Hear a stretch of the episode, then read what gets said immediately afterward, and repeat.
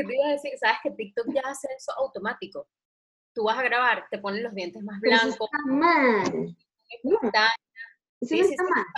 O sea, que- éticamente es y que el carajito, o sea, es como que cuando tú estás en la vaina de Instagram y te estás grabando y te ves todo y te ves que sí, los poros y vaina, pones un vaina y te sientes mejor. Entonces, te quita quijada, te afina la nariz, pero antes de grabar y todo, tú y que mm, te preseteas, ya dejas la cámara como con esos settings marcados y tú puedes hacer tus TikToks y la cara es y que qué mal, qué mal está haciendo todo esto a las generaciones, qué mal, las herramientas se están descontrolando. yo si quiero llamo a TikTok, entonces yo soy pro defensora tiktokera. Ah, y no, no vamos a hacer rilera. Ay, es que Reels todavía está en una versión muy beta. ¿Tú sabes cuántos desarrolladores se quedaron sin dormir para poder sacar Reels? Claro, porque si no. No, y además se apresuró porque Trump y que no va a haber más TikTok en Estados Unidos. Súper verique. ¿Cuándo me tienen el Reels? Y, no, ¿cuándo me tienen la cosa parecía TikTok? Pero no tenemos el nombre. Pues se ¿Cuál puede es que Mark, por supuesto, Don Mark, enseguida. O sea, te lo juro que. Además, hoy vi otra cosa, como una hora antes de, de conectarnos, porque quiero que sepan que nosotros llevamos tres horas aquí sentadas, pero hablando y que laca, la laca, la laca. Pero bueno, ya esta parte queda grabada, no sé, que saldrá como. No, esto después queda grabado, pero no sé si esto va a ser porque no he presentado todavía. Ya va. Espérate un minuto, vamos para atrás. Después vamos a hablar, a hablar de esto. Vamos un minuto. Vamos, perdón, así somos. Ok. Entonces, bienvenidos a una nueva temporada de todo un poquito. ¡Yay!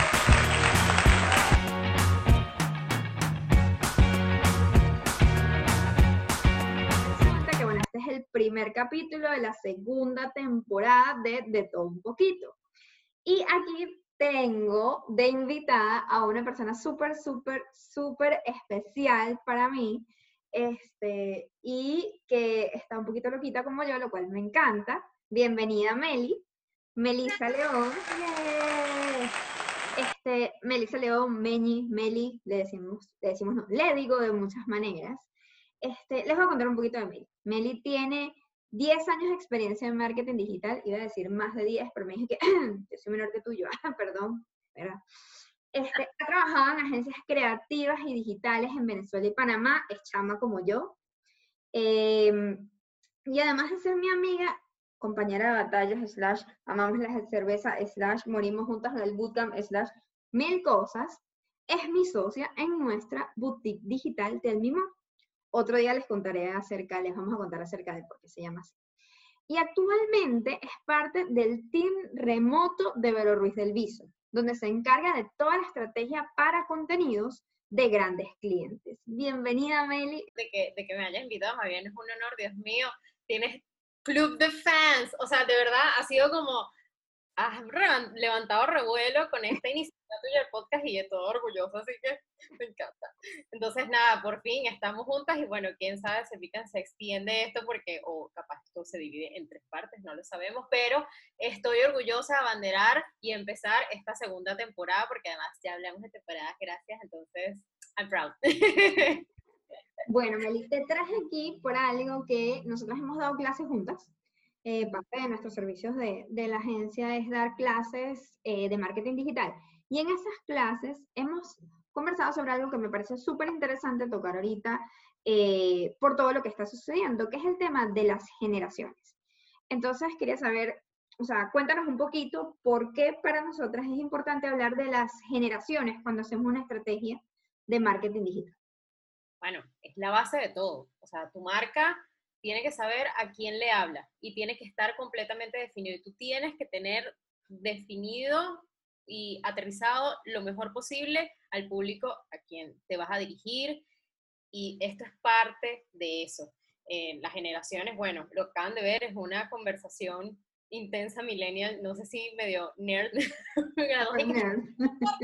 habilidad, pero sucede de esta manera, o sea, obviamente eso, este proceso pasa de en definir tu target, obviamente lo haces desde el negocio y terminas de definir tu, tu target comunicacional, a quién va dirigido y eso es lo que va a permitir que puedas conectar y trabajar esa necesidad de ese buyer persona, podemos decirlo así, ¿no?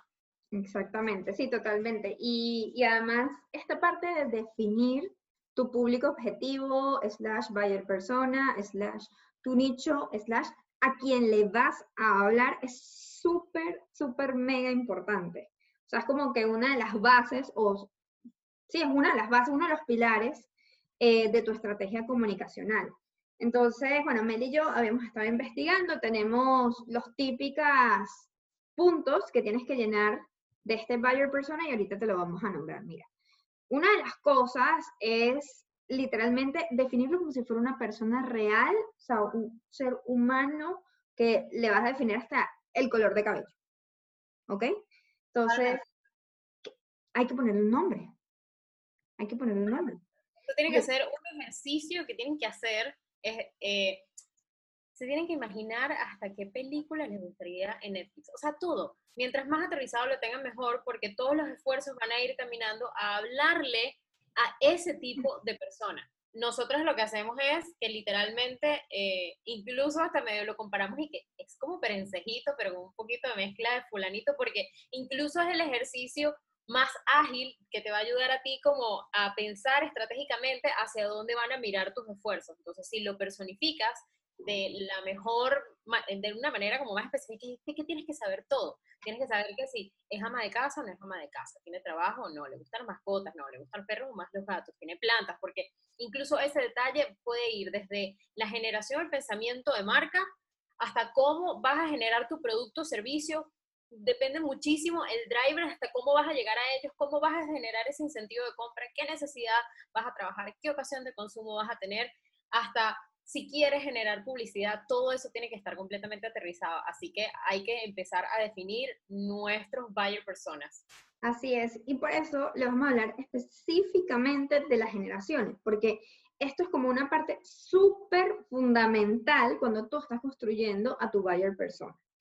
Entonces, así Meli les escribió, o sea, se tienen que sentar y describir, pero hasta si tuvo un trauma chiquito, si le gusta el chocolate le gusta la vainilla, si le gusta comer a McDonald's o mira, no, es más fit, o sea, todo, todo, todo, porque además no solo te ayuda a ti a entender a quién le vas a hablar, sino te ayuda a ver qué tipo de contenidos le gustaría ver, cuántas veces le gustaría ver el contenido, o sea, absolutamente todo lo que vas a hacer de tu estrategia digital, de tu estrategia de marketing, va a estar definido gracias a ese buyer persona. Y ahorita les vamos a hablar un poco de las generaciones, porque nosotros siempre como que hablamos de las generaciones en general, pero nos dimos cuenta de un pequeño detalle, bueno, un pequeño gran detalle, y es que acabamos de pasar una pandemia.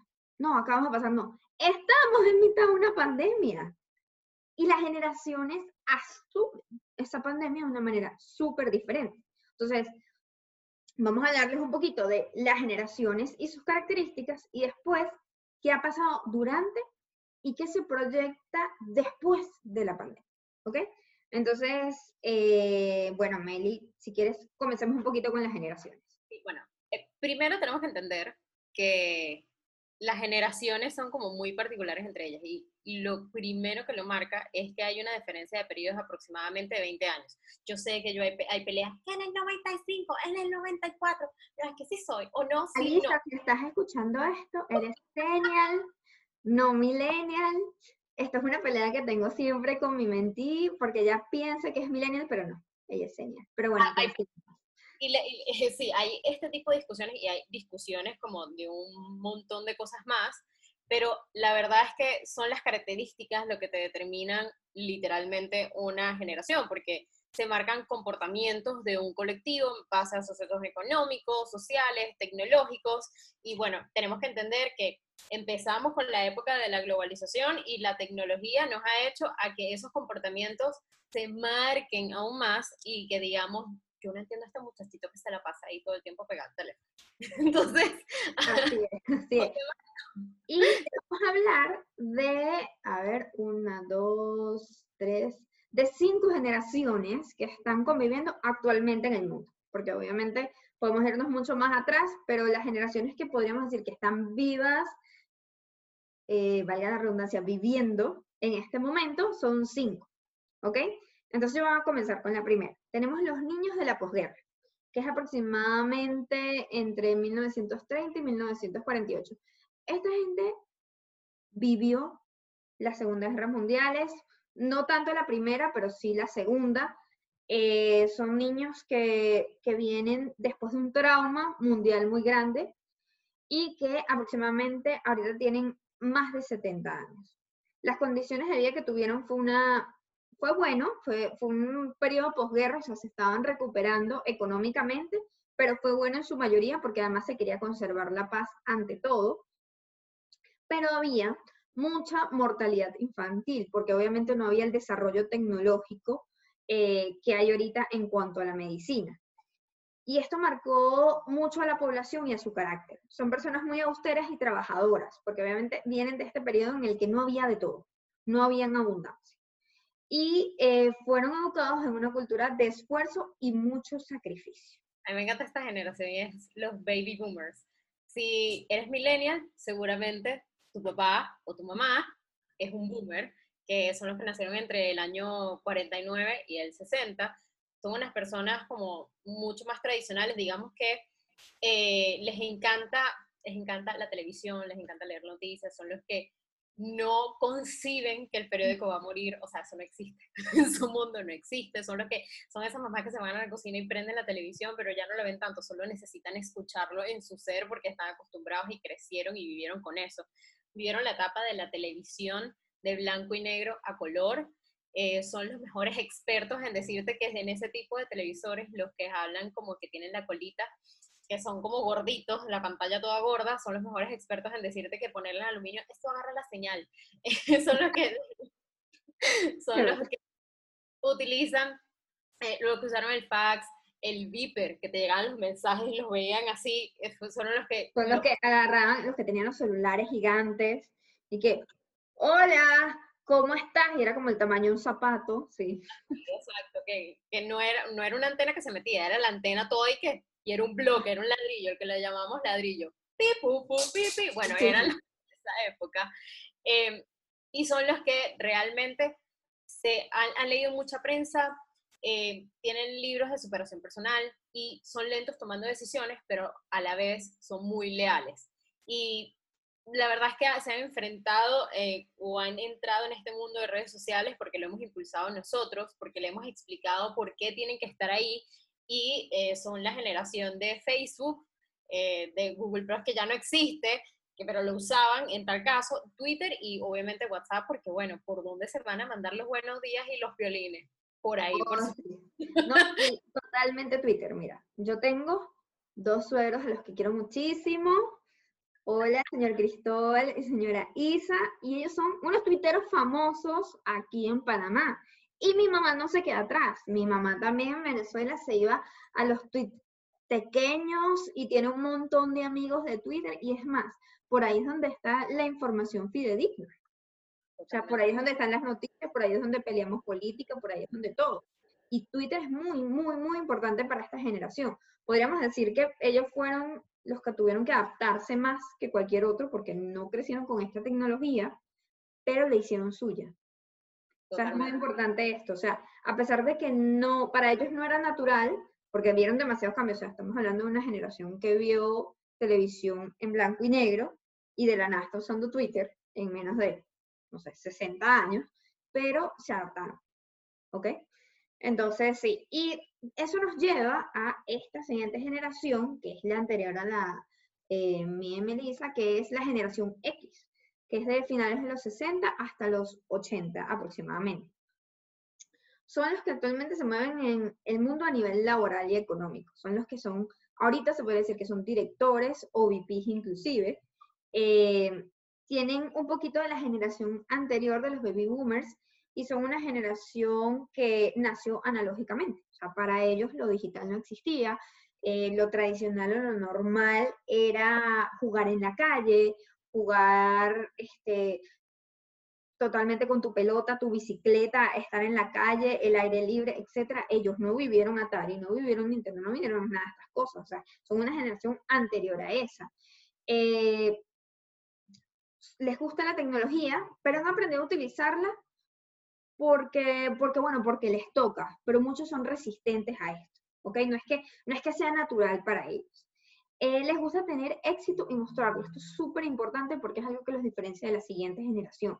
Ellos viven por el éxito y para ellos el éxito es súper relevante, ganar mucha plata y además estar muchísimo tiempo en una empresa. Eso les da prestigio, les da nombre. O sea, yo tengo 20 años en tal empresa y les parece uno de sus logros más grandes.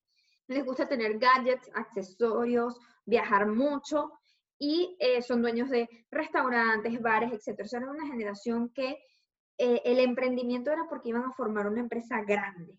Me explico, no por emprender, no ahorita como nosotros somos un poquito más como flores, como que, ay, quiero emprender y tal. No, ellos son como que, sí, porque tengo que formar una empresa grande que deje renombre y deje huella en el mundo. Y a la hora de tomar decisiones de compra son lentos. Esto es súper importante entenderlo, pero no tanto como la generación anterior. Y ahora Meli va a hablar de nuestra generación. A ver.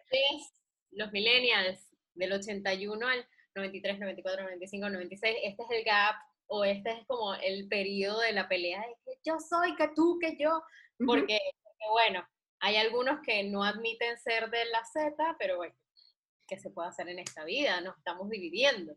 Somos, realmente somos una generación que vivimos en la época espectacular del pase a digital, en donde dijimos, no podemos creer, vamos a pasar a los 2000, donde nos, nos pintamos los labios de plateado porque existían esos labiales que eran... Ay, los 90 fueron lo máximo, fíjate. Esa es mi época favorita ever, donde los álbumes eran como todos mirando, todo era plateado, la Navidad hasta era plateado porque era del milenio. Y las luces blancas, y el Y2K, y en el 2000 las, las computadoras van a morir y no sabemos qué va a pasar, y todo eso lo vivimos, vivimos eso, vivimos los Backstreet Boys.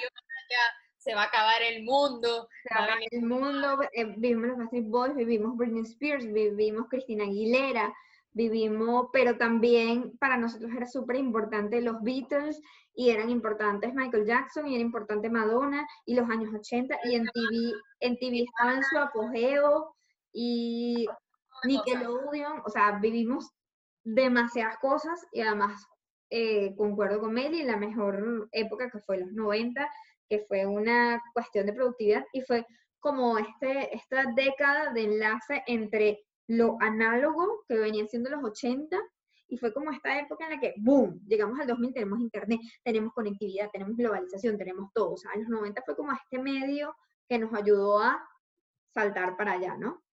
Sí, literalmente eh, estamos en, un constante desarrollo de era digital, somos que nos montamos en ese patín, es el que tú dime a qué ritmo me tocas que yo te bailo, o sea, literalmente nos adaptamos a todo, o sea, somos generadores de contenido o aprendimos a hacerlo, eh, obviamente eh, eh, lo hemos ido adaptando en nuestro lifestyle, estamos empezando, estamos como creciendo todos juntos, empezamos a adaptarnos, somos más idealistas, fuimos educados por los boomers que nos enseñaron que podemos lograr lo que queremos y que tenemos que hacer todo lo posible por ser lograble. Por eso tendemos a hacer, no nos enseñaron cómo, sino que podíamos eh, tenerlo. Entonces vivimos mucho de, ansiedades y de expectativas y eh, nos comparamos muchísimo, pero es porque, porque no puedo lograr lo que quiero. Bueno, los boomers no nos enseñaron a que hay un proceso para llegar ahí. Bueno, esa es una de las cosas que como que más se Es verdad, porque los boomers nos decían, tú puedes lograr todo lo que tú quieras. O sea, si tú lo sueñas, lo puedes lograr. La cuestión es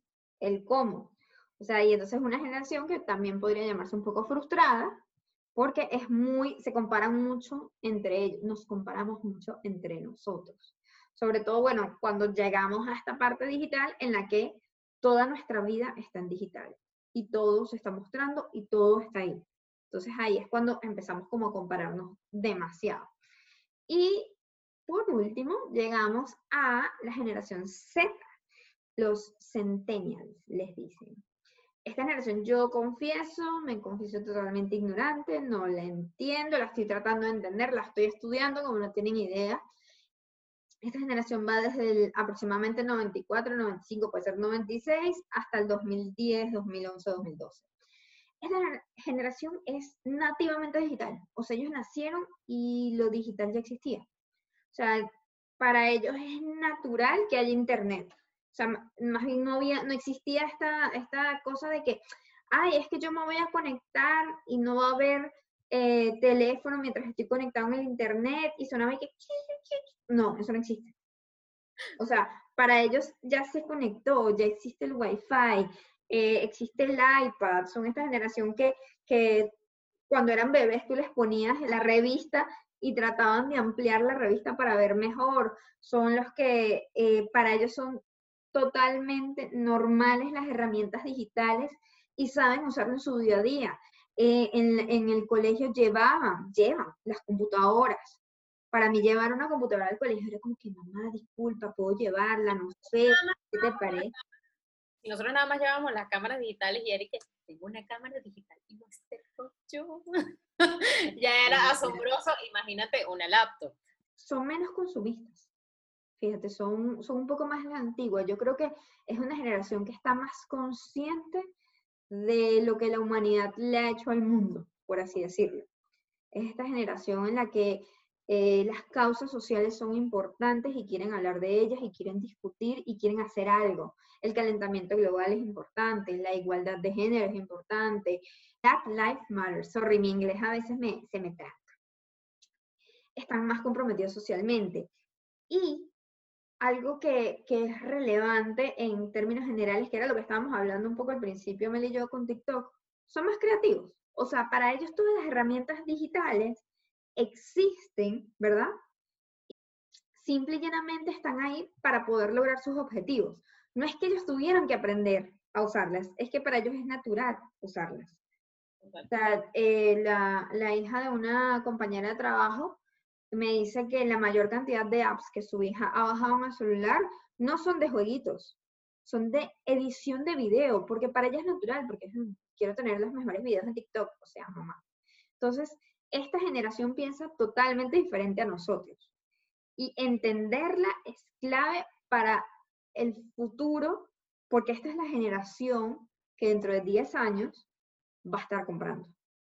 O dentro de 5, porque la verdad es que hoy, hoy nos encontramos, por ejemplo, yo me declaro fan de TikTok, valga la redundancia. O sea, ya yo se lo he dicho a Titi como 30 veces y que yo amo TikTok. O sea, la verdad es que aprendo un montón.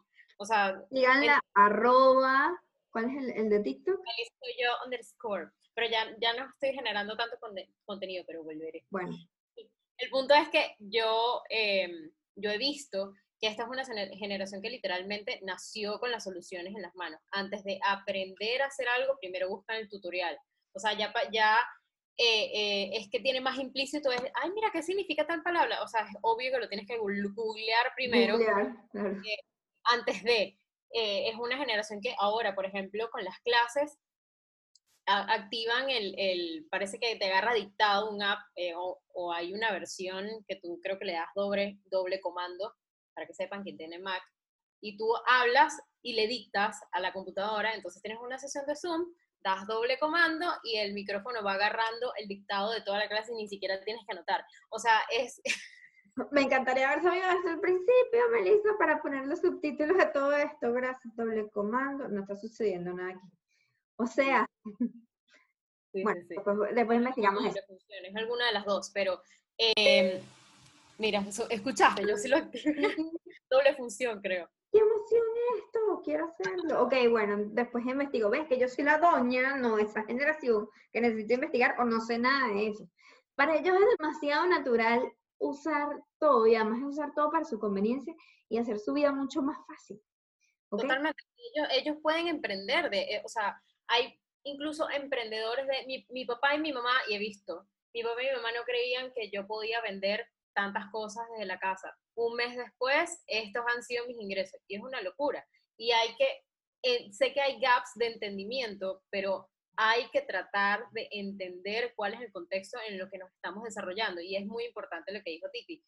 Entendemos las generaciones hoy, pero ahora estamos en el medio de una pandemia. Ahora, ¿cómo son estas generaciones? Como, como yo digo, o como me gusta decir, y Meli también lo dice, o sea, ¿con qué se come esto? O sea, estas generaciones que les estamos describiendo es pre-pandemia. O sea, acaba de ocurrir un evento mundial en el que nos hemos visto afectados absolutamente todos.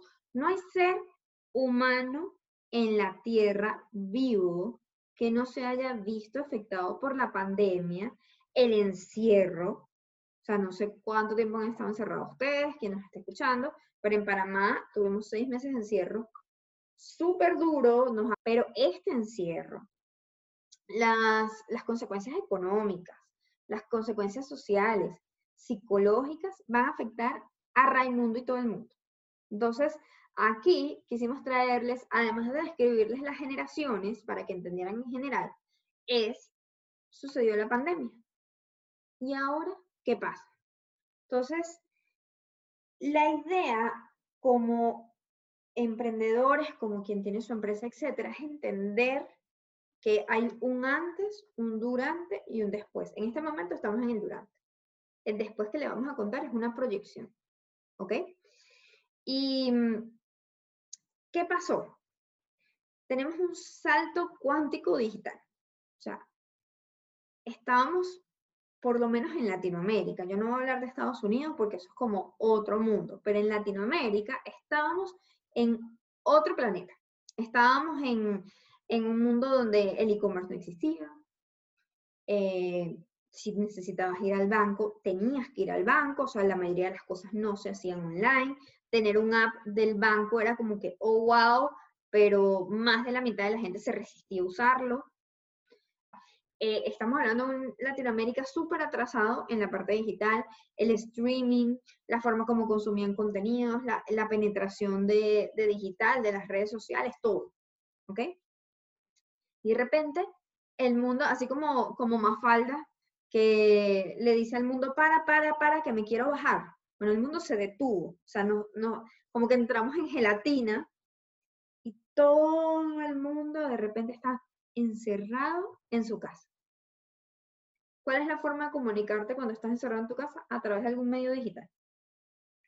Entonces, ¿qué pasó con estas generaciones? A ver, Meli, ¿qué crees tú que pasó con estas generaciones durante la pandemia y el encierro? ¿Qué pasó con los, con los mayores, con los viejitos, con nuestros papás, incluso nuestros abuelos? Bueno, primero entramos en versión gelatina pero de fiesta de colores, esa es de la que tiene hasta la parte blanca, que es como más densa todavía que los colores, por lo menos aquí en Panamá. O sea, todos empezamos a... Hay un tema social heavy. Eh, y además, o sea, la casa es una cápsula. Eh, obviamente empezamos a montarnos como en con cómo sucede esto. Lo que se proyectaba que pasara en Latinoamérica de dos a tres años pasó en meses. Todo era como, delivery, página web, e-commerce, o sea, empezaron a salir como estas prioridades de querer amplificar, porque además con el tema de la pandemia tuvimos como dos etapas. La primera en la que puedo parar mi vida y esperar tres meses a que todo se acomode, porque es que todo va a ser igual que siempre, y no. Pasaron los tres meses y dijimos, ok, em, esto no era como yo tenía pensado en mi existencia, entonces creo que me voy a tener que empezar a mover. Y obviamente, en cuanto a comercio y emprendimiento, pues este fue como el, la primera patadita para empezar a moverte porque no era, bueno, era algo que nadie se esperaba. Entonces, tenemos, estamos en casa tratando de convivir todas estas generaciones donde específicamente los boomers dependen de eh, más que todo de los millennials y de los centennials para empezar a entender todo porque absolutamente todo nuestro ecosistema empieza a tornarse y a ser digital. Todas las necesidades empiezan a canalizarse por, eh, a través de digital. Con aplicaciones, eh, WhatsApp toma otro tipo de relevancia, WhatsApp asume una confianza que no existía antes, nunca. De que cuando tú vendías algo por WhatsApp y hacías la transferencia y tú que no, no, tranquilo, yo confío en ti jamás, eso jamás pasaba. Yo necesitaba, yo necesitaba cadenas, yo me molestaba. Ahora es como, ok, me llegó algo, creo que voy a leer esta. O sea, ha sido un cambio súper drástico en cuanto a nuestra modalidad. En nuestra, la forma de comunicarnos. O sea, Zoom se convirtió en nuestro mejor amigo. No, no, ahora cantamos cumpleaños, te cantamos cumpleaños y era como, la velita, haz que soples a la cámara.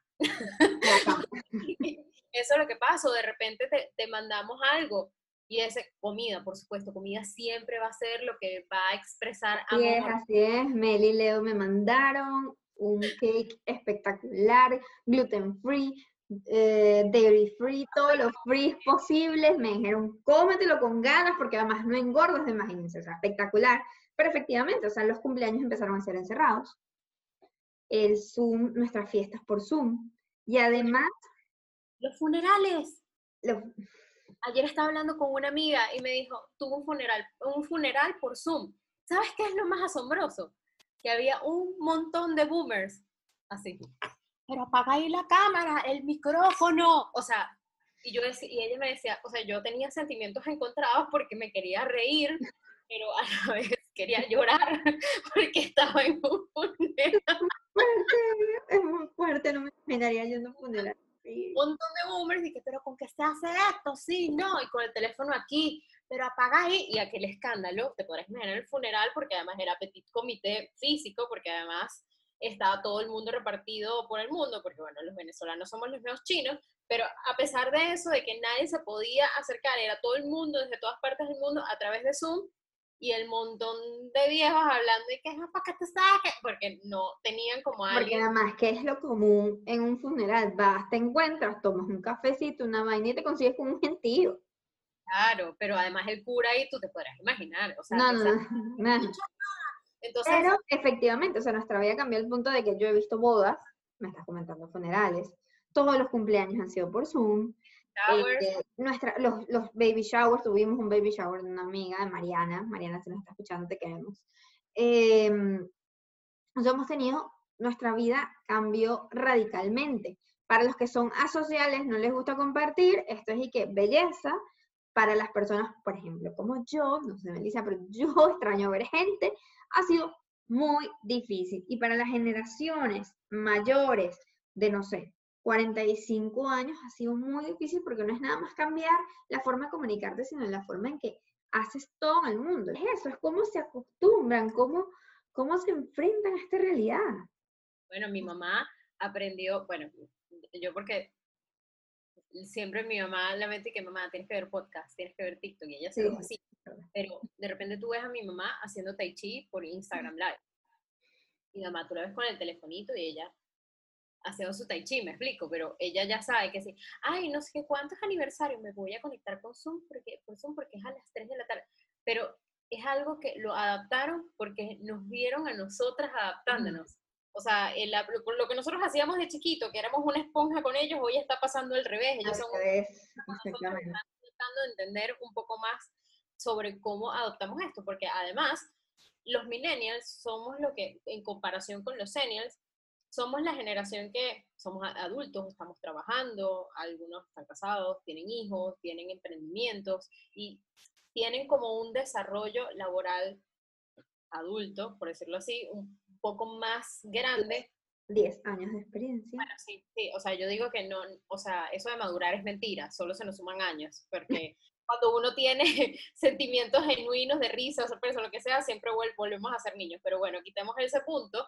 Pero em, en comparación a los seniors, nosotros somos quienes adaptamos ese lifestyle que teníamos y ya dijimos, ok, listo, ahora tenemos que empezar a hacer que esto funcione o como lo más cercano a lo que era antes. Si hay que, que adaptarse a una aplicación o a lo que sea, lo hacemos. Y ellos obviamente aprenden a hacerlo Exactamente. Y ojo, no todo, no todo ha sido malo, porque lo que yo digo es, eh, en mi cumpleaños reunía un gentío que yo no reunía desde que tenía como 17 años. O sea, estaban mis tíos en Estados Unidos, estaban ustedes aquí en Panamá, estaban mis amigas en Argentina, en Uruguay, en Estados Unidos, en España, en todos lados. Y no nada más eso, o sea, fue el típico cumpleaños. O sea, estábamos todos, no sé qué, se cantó el cumpleaños, se quedó una gente hablando pajita. Me fui. Yo dejé a mi novio aquí hablando y cuando voy a ver, estaban las típicas tres personas que se quedan bebiendo algo hasta el final de la fiesta, hablando de política, de que si de Trump, que si de Maduro, que si Venezuela, que si Panamá, que si no sé qué, tal cual como si fuera una fiesta. Entonces, hay que agradecerle ciertas cosas a esto porque nos ha encontrado, gracias a la tecnología, nos ha encontrado y nos ha reunido de una manera que no hubiera sido posible porque nuestra vida, nuestro ritmo de vida no nos dejaba. O sea, yo tenía años sin hablar con muchas amigas, yo me imagino que a Meli también le pasó, que porque no teníamos tiempo. Total. Los venezolanos estamos repartidos en el mundo y bueno, yo no tenía tiempo de, no sé, conocer al hijo de dos años de mi amiga y ahora sé cómo está, que si le pasó esto, que si se cayó, que si el diente, que si la cosa, que si no sé qué, o sea, diez mil cosas que eh, nos ha permitido esto. ¿no? Y cambiaron, y cambiaron eh, permanentemente rituales sociales que antes teníamos, mutaron. Y muchos para no volver. Entonces, al inicio, posiblemente eh, teníamos ansiedad, eh, insomnio, porque por, por, esto es respuesta a la incertidumbre. teníamos alteración de, de alimenticio, de repente comíamos más porque nos daba ansiedad, porque teníamos incertidumbre, porque no sabíamos, pero ya después empezamos como a entender de que listo, ya esto tengo que, adaptarlo. Por ejemplo, yo empecé a hacer ejercicio en la sala de mi casa y hoy me preguntas, ¿quieres ir a un gimnasio? Y te voy a decir que no, yo con mis mancuernas, aunque me 15 30 veces, yo me resuelvo en la sala de mi casa. Sí, eh, Melissa se ha ginsado ya como tres veces durante la pandemia, pero apartando eso, yo soy el caso contrario. O sea, yo lo intenté en mi casa, lo intenté en mi sala y morí lentamente porque no me gustó. Entonces, eh, lo que estamos hablando, además de haberlo vivido, porque obviamente eh, somos millennials y hemos estado encerradas, igual que la mayoría del mundo, hay un estudio que hizo Cantar en el cual esto mismo que estamos hablando lo analizaron en más de 60 países del mundo y concluyeron ciertas cositas que quiero compartir con ustedes para que entendamos cómo hemos vivido esta pandemia en números. No es que solo la experiencia de Meli y Titi, sino también qué, qué, qué ha pasado en el resto del mundo. Y dice, 50% de los menores de 35 años 53% centennials y 48% millennials están haciendo más ejercicio físico, o sea, son unos melis. ¿Ok? No estamos solos, muchachos, sí, sí se puede. 48% está durmiendo más, 53% centennials y 45% millennials. 22% está practicando meditación o relajación, que eso también ha pasado muchísimo. Genera estrés. El estrés, exactamente. Y cómo drenar, porque al final la gente está buscando cómo drenar lo que está sintiendo. Si no es ejercicio, es dormir. Si no es dormir, te haces una comilona o practicas yoga, meditación, cómo relajarte, etc. No, estás en un buen ambiente todo el tiempo, en el que por lo menos te tienes que mantener, no es el caso de Estados Unidos, pero eh, ¿qué hago? Y además las expectativas a futuro, que tampoco eh, al menos en Latinoamérica, no, no son como, no, no tienen... No son claras, por así decirlo. Eh, demasiado trabajo, sino la, la, crisis económica, todo eso se suma. Es demasiado lógico que se busquen espacios como para buscar centro. Exactamente. Y algo que me pareció súper interesante, que Mel y yo lo hemos vivido eh, muchísimo, es que un montón de gente de la generación Y y Z, o sea, los millennials y los centennials, han aprovechado este tiempo para aprender, desarrollar ciertas habilidades y experimentar cosas nuevas. ¿Esto qué quiere decir? Bueno, ese pocotón de cursos, yo no sé ustedes, pero yo ya llevo cinco. Melissa lleva como tres. Y nos estamos inventando y estamos, por ejemplo, Mel y yo estamos inventando un curso para dar. O sea, la gente quiere aprender cosas nuevas para aplicarlos, ya sea porque se quedó sin trabajo, porque está emprendiendo, porque se le ocurrió algo nuevo o porque simplemente está aburrido. Entonces, creo que este último punto es importante porque pueden desarrollarlos. O sea, si ustedes tienen un emprendimiento, por ejemplo, yo tengo, nosotros tenemos unos, compañeros del bootcamp número 2 bueno, uno y dos para mí de Vero, eh, que se llaman Obelisco Bakes. Ellos están haciendo unas cosas espectaculares, ellos están, son unos venezolanos que están en Perú y están haciendo unos cakes espectaculares, incluso su negocio se ha triplicado durante pandemia porque aprendieron a aprovechar cómo comunicarse, cómo decir las cosas, cuáles son los precios correctos, porque también ahorita vamos a hablar, estamos hablando de todo lo que la gente ha hecho, pero no hemos hablado de la parte económica que le ha pasado a la gente. Y eh, entender esto y aprovechar esto es súper, súper importante para poder captar clientes. Que eso que comentas es una súper oportunidad porque realmente ahorita estamos viviendo como momentos únicos eh, y no tenemos manual con que no tampoco tenemos referencias pasadas con qué con qué se come esto. Entonces hay millones de, de opciones que puedes hacer. Por ejemplo, yo eh, no soy tan ávida en el diseño, yo resolvía muchas cosas en PowerPoint y yo dije en cuarentena, ¿sabes qué? Voy a meterle pecho y amor a Photoshop.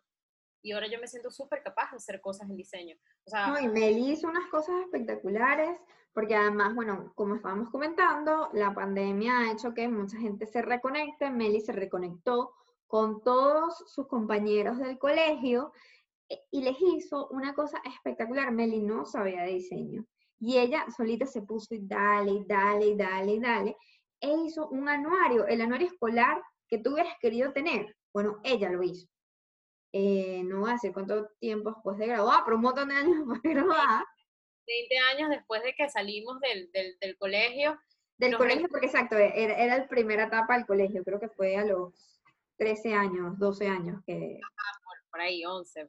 Entonces, nos reencontramos por WhatsApp, 90 personas, eh, me dieron ideas y me fui como apoyando también en, mis compañeros y por Google Form llenaron mucha información y yo en un Excel desplegué la data y empecé a hacer una página por persona, el antes y el después, como una especie de cápsula de tiempo, pero eh, fue un reto porque no era algo que, que, yo tenía como mapeado, simplemente me lancé a hacerlo y lo hice, de hecho incluí un mapa eh, donde están pineados todas las personas según la ciudad que viven. Eh, hice un playlist Spotify de nuestra época, que es como otra cápsula de tiempo increíble. O sea, y yo lo hice porque, porque yo quería retarme eh, y saber que puedo hacer cosas diferentes, pero esa misma energía lo puede tener cada uno de ustedes y volcarlo 100% a su favor y hacer networking. Esta retroalimentación de dos emprendedores que puedan unirse a hacer algo diferente lo potencia, pero hasta el cielo. Así es, y como ven, Meli utilizó puras herramientas digitales, o sea, hablo de Spotify, hablo de Photoshop, hablo de el WhatsApp, que estábamos hablando que se había convertido en súper importante, y estas herramientas le permitieron hacer algo muy cool para, para su cohorte con la, con la gente que se graduó, pero además le permitieron desarrollar habilidades propias para poder utilizarlas en un futuro ya sea en Telmimor, ya sea en el trabajo actual o en cualquier lado. Entonces, esto es importante tomarlo en cuenta porque nosotros estamos constantemente aprendiendo. Somos unas generaciones, tanto los millennials como los centennials, que nos gusta aprender cosas nuevas, que las herramientas digitales y tecnológicas nos gustan, queremos usarlas, queremos eh, tenerlas en cuenta y siempre nos gusta aprender cosas nuevas. Entonces, pero ¿cuál es la diferencia que hubo en esta, en esta pandemia para los millennials y para los centennials. Si bien los centennials eh, y los millennials tienen una edad, un rango de edad cercano, los jóvenes entre 18 y 24 años parecía que estaban buscando formas de mantenerse ocupados. Ahí fue el boom de eh, internet, televisión, eh, los videojuegos, etcétera esta generación se dedicó más a esto. En cambio, los de 25 a 34 años, que como Meli ya había comentado, somos más, una generación un poco más trabajadora, o sea, ya estamos como en, en puestos de trabajo, tenemos familia, probablemente muchos que tengan hijos, o sea, hay otro tipo de estrés, porque además no hemos hablado de la gente que tiene, no son millennials ni centennials, sino los bebecitos, que no sé cómo se llama esa generación, la verdad es que no investigamos eso pero ahorita lo, vemos. La cuestión es que eh, esta generación está cuidando a la siguiente generación, ¿ok? Y tienen mucho estrés. Entonces, ¿qué buscaron? Buscaron actividades para reducir el estrés. Esa es la gran diferencia que se podría decir que actualmente, según este estudio de Cantar, tuvieron estas dos generaciones. Los adultos jóvenes están recurriendo a diferentes mecanismos para mantener su salud mental, y me incluyo en eso, porque la salud mental es súper importante. Y eh, en general, estas dos generaciones son los que más han sentido la falta de libertad. ¿Ok? Somos los más afectados. Obviamente, lo, que decía, la generación alfa, que es la que viene después de la Z. Alfa, gracias. Es que se acabaron las letras del alfabeto. Gracias. Entonces hay que empezar de nuevo. Eh, obviamente se están empezando a desarrollar en este contexto y, y probablemente sean, tengan muchísima más apertura a los cambios. Y eso es algo que hay que ahora empezar como a entender de que si, espero que no, Dios mío, espero que no, vuelva a pasar algo otro similar como una segunda pandemia, ellos, para ellos es normal, nosotros somos los que vamos a estar sudando y sufriendo, pero es porque ya nacieron en un mundo que tiene muchísimos cambios ya de por sí, em, no sé, 2020 es un abanico de sucesos que, que ni, ni, nosotros mismos nos explicamos, pues imagínense a alguien que pueda tener 7 u 8 años, que, en que bueno, ok, así funciona el mundo. Y obviamente lo asume y lo enfrenta como de otra manera. Sí, además que, imagínate, pasaron seis meses de su vida encerrados, como mínimo. Es normal. Otra cosa. O sea, es otra cosa. Normal, el mundo está aquí. Así es, así es. Y bueno, en el consumo de medios, que esto también es importante que lo tengan en cuenta, cómo ha cambiado un poco, porque, ¿por qué es importante el consumo de medios? Porque es la forma como le vamos a llegar a estas generaciones, a nuestros posibles clientes. ¿Y qué pasó? Eh, estas generaciones, en general, la gente comenzó a ver más televisión que antes.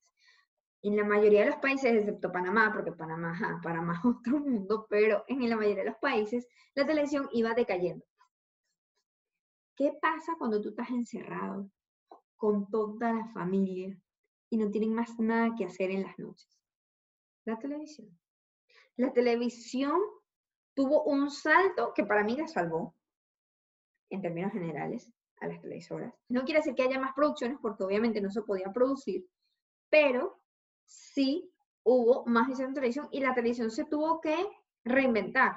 Estos daily shows, talk shows que se hacían desde Zoom y después se pasaban por televisión, eso pasaba aquí en Panamá, pasó en Estados Unidos, em, y con muchos programas que respetando eh, lo que la Organización Mundial de la Salud recomendaba de distanciamiento social, pues se reinventaron y lo lograron.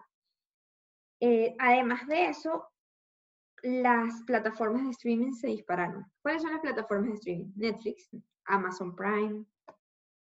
Eh, no sé más porque yo soy muy de Netflix, pero eh, Disney Plus se lanzó y, tuvo un, auge súper grande en, Estados Unidos. Eh, creo que en Latinoamérica esto es grande, no tan grande como en otros, como por ejemplo en Estados Unidos o en Europa, pero sí, definitivamente, el, el aceleramiento de crecimiento del streaming en Latinoamérica se dio gracias a la pandemia. Si no hubiera sido por la pandemia, no hubiera habido ese crecimiento que hubo. ¿Y saben qué más? Los podcasts.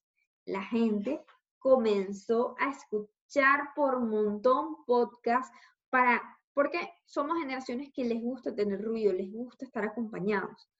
¿Cuánta gente no me ha dicho, ay, me acompañaste hoy a lavar los platos, o estaba doblando ropa y te estaba escuchando.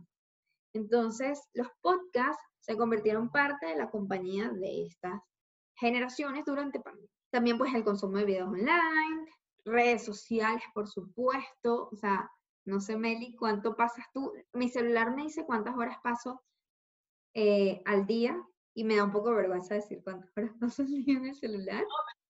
Fíjate que hubo una época en, pandemia y cuando estuve también en el bootcamp de Vero, hubo una, hubo una temporada en la que nos dimos cuenta que la gente tenía como más, muchísimo más miedo de hacer cosas, de publicar.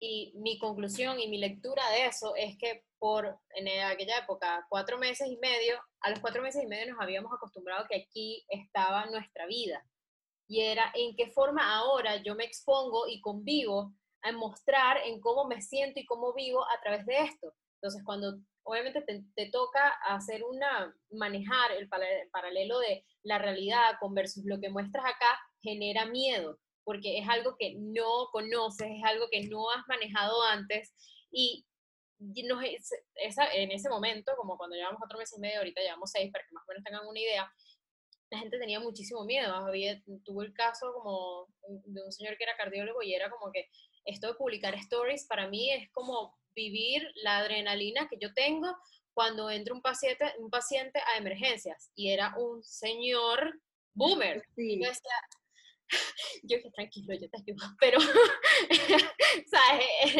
es, sucede ese tipo de cosas. Ahora imagínense, o sea, si eso es ahorita, que era más el, era como el core del durante la pandemia, ahorita que estamos empezando, al menos aquí en Panamá, a pisar el después, ¿cómo eso va a ser cuando nos emprendemos como en el día a día, en donde en digital pueda estar integrado, que es lo que llamamos la nueva normalidad?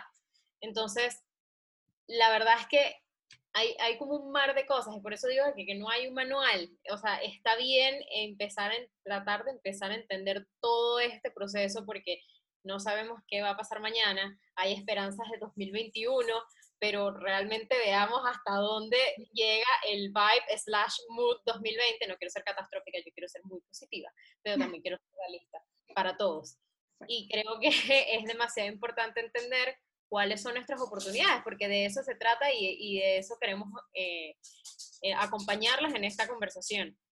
Totalmente de acuerdo, porque mm, eso, eso que estabas diciendo es tan cierto, porque además yo siento que se han caído muchas caretas, ¿no? O sea, antes teníamos estos influencers que viajaban, viajaban todo el tiempo, mostraban esta vida espectacular, mostraban no sé qué, y ahora literalmente todo el mundo estaba encerrado en su casa excepto obviamente que si los multimillonarios que tienen su isla iban a su isla y estaban como en el paraíso. No, miren, la mayoría estábamos encerrados en nuestra casa. ¿Cómo tú sigues siendo influencer dentro de tu casa sin perder tu credibilidad? Y muchas caretas se cayeron. ¿Ok? Y, y mostrarte en tu casa es ser tan vulnerable. O sea, yo le decía el otro día a mi jefe, eh, es que la cuestión es que a través del Zoom y estar tan conectados, no nos damos cuenta que es que no estoy con mi compañero, es que estoy con mi compañero en su contexto de casa, en su mundo.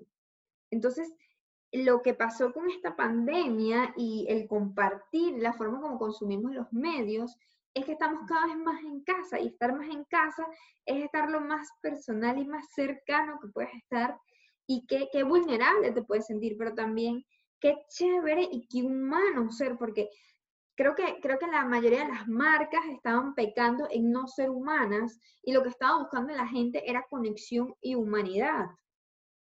Y creo que se ha logrado esta, esta conexión y esta humanidad a pesar de la pandemia o gracias a la pandemia. No quiero decir que la pandemia, o sea, obviamente es horrible todo lo que ha pasado, pero ha traído sus cosas buenas y malas. Exacto. Y, y creo que es demasiado importante que todo este contexto que les estamos compartiendo lo entiendan como marca eh, dentro de su emprendimiento. ¿Cómo los manejan? Porque entiendan que ahora este es el contacto, mm, no necesitamos estar uno al lado del otro, estrechar nuestras manos para hacernos sentir cerca. Y eso es demasiado importante, porque especialmente las generaciones de los millennials y los zetas tienen expectativas altas del manejo de marcas con respecto a todo el contexto, en entendimiento, en forma, en lenguaje, en cercanía, y eso es parte de una experiencia, eso es lo que a ti te determina si vas a ser considerado o no. Y la consideración ahorita es muy, muy sensible. Pudiste haber tardado dos minutos en responder, pudiste haber tardado diez, o hiciste una venta y no aseguraste tener ese approach final con el cliente, no generaste fidelización, convertiste, pero no generaste una fidelización para un posible, para un posible retargeting. O sea, es súper, súper, es una línea muy delgada y creo que eso es importante, y, eh, bueno, diría crucial que se considere y que se entienda las generaciones más el contexto. Así es, además que estas generaciones ya no están esperando como que, bueno, nada más quiero una marca que se vea bonito. No, yo quiero una marca que sea responsable, responsable con el ambiente, responsable con mi entorno, que se involucre en, las causas que yo defiendo. O sea, por ejemplo, tenemos un Nike con Black Lives Matters que han, que han puesto su, su, su, estoy aquí, esto importa y hablo de esto. Las marcas que ignoran lo que está pasando en su contexto no trascienden en el tiempo. O sea, no quiero decir que todas, todos ustedes vayan a salir y decir y que Black Lives Matter, este, eh, igualdad de género, no, pero tampoco podemos ignorar eso. O sea, eso existe, está y es parte importante de esta generación, ¿ok? De estas generaciones. Que también quiero sumar muchísimo a tu punto, porque eh, tampoco es que estamos diciendo que aquí empiecen a hacer donaciones y que, bueno, listo, voy a empezar a donar, pero ni siquiera tengo yo cómo sustentarme. No, simplemente, y volvemos al primer punto, ¿cuál es tu buyer persona? Empieza desde poniéndote en los zapatos de a la persona a la que quieres llegar. ¿Quién es tu target? ¿Qué está sintiendo ahorita? ¿En qué contexto está? Simplemente, al comenzar a trazar el camino a ese entendimiento, te va a facilitar un montón de cosas. Ese es tu primer paso. Eh, sé que estamos hablando de, de, marcas que posiblemente se están, están emprendiendo, pueden ser medianas empresas, pero aquí lo importante es que tengan muy claro a quién le están hablando para, para saber cómo involucran a su marca, que se maneja literalmente entre emociones y ocasiones. Ustedes vienen a, a trabajar una necesidad y el determinar sus insights o sus verdades o sus ocasiones, sus sentimientos, es lo que les va a permitir conectar para generar una consideración. Así es, totalmente. Y em, teniendo todo esto en cuenta, ahora les vamos a hablar un poquitico, porque la verdad no, no podemos decir mucho, de qué va a pasar post pandemia. Vamos a ponerles en contexto, porque muchos de ustedes se tienen que haber visto afectados. O sea, estamos hablando de todo vamos a decir, los efectos psicológicos que durante la pandemia hemos tenido. O sea, está el estrés, está buscar hacer cosas diferentes, hemos estado encerrados mucho tiempo, las nuevas generaciones, las generaciones más chiquitos van a estar determinados porque, bueno, estuvieron seis meses encerrados o incluso más. Em, pero además de eso, contexto mundial, contexto de trabajo, esta generación estas dos generaciones van a estar marcadas porque por lo menos eh, uno de cada seis jóvenes en el mundo, según, estadísticas de la Organización Internacional del Trabajo, se quedaron sin trabajo durante la pandemia. Uno de cada seis jóvenes, ¿ok? Son muchísima gente. Y además, de los cinco jóvenes que se quedaron trabajando, en promedio, les bajaron el sueldo un 23%. Estamos hablando de que las consecuencias económicas que vienen no se acaban en el 2021. Están hablando de 10 años o inclusive más. Están hablando de, una generación que va a estar marcada por el encierro, de una generación joven que le truncaron a muchos eh, el camino que estaban recorriendo de una generación, de unas varias, de las dos generaciones, voy a hablar de una generación porque estoy hablando de los jóvenes adultos eh, que están en posibilidad de trabajar, que estaban trabajando muchos en economía informal. ¿Qué pasó con la economía informal durante la pandemia? No se pudo mantener. Si tú tenías que salir a trabajar a la calle, no podías salir a trabajar y traer comida a tu casa. Entonces, hay unas consecuencias económicas que tenemos que tener en cuenta psicológicas, económicas, sociales, y eso es para, esa, para esa gente eh, y para todos, para nosotros. o sea, todos nosotros, para nosotros en general, o sea, todas esas generaciones se vieron afectadas y eso va a afectar y todavía no sabemos exactamente cómo, ni, ni somos aquí pitonizas para predecir eh, cómo va a ser, cómo van a consumir en un futuro. Ya les hablamos que quieren eh, marcas más responsables, marcas más comprometidas con el mundo. Pero eso no quiere decir que sepamos cómo van a consumir, si van a consumir. Y además, algo que Mel y yo estábamos hablando, que no lo habíamos grabado, pero igual lo traigo por acá, es el home office. Los efectos de las personas que efectivamente tenían trabajo y los efectos psicológicos, eh, culturales y el way of work que ha traído el home office. O sea, en muchas empresas se ha demostrado que sirve, que sirve, que funciona, que a pesar de que, bueno, estás, ya no trabajas ocho horas, sino trabajas 16 porque te la pasas pegado, no hay diferencia entre una hora y otra, se te hace de noche y no te das cuenta, este, no respeto horarios de almuerzo, no respeto horarios de estoy conmigo, nada. se ha demostrado que funciona, pero también tenemos, eh, ¿quiénes son los dueños de las empresas, Meli? ¿Qué generación? Los boomers. las cabezas, los dueños que están, el Olimpo es boomer. El Olimpo, el Olimpo es boomer, en su mayoría. Puede ser que haya millennials que les aplaudo, que son dueños de empresa y ya están siendo directores, VP, etcétera, pero la mayoría son boomers y los boomers no entienden todo esto cambia. Y para ellos decirle, mira, este es que yo de ahora en adelante yo quiero trabajar home office, porque a mí me parece súper cool, pues porque tengo tiempo para mis cosas y puedo hacer otras cosas. Eso no existe.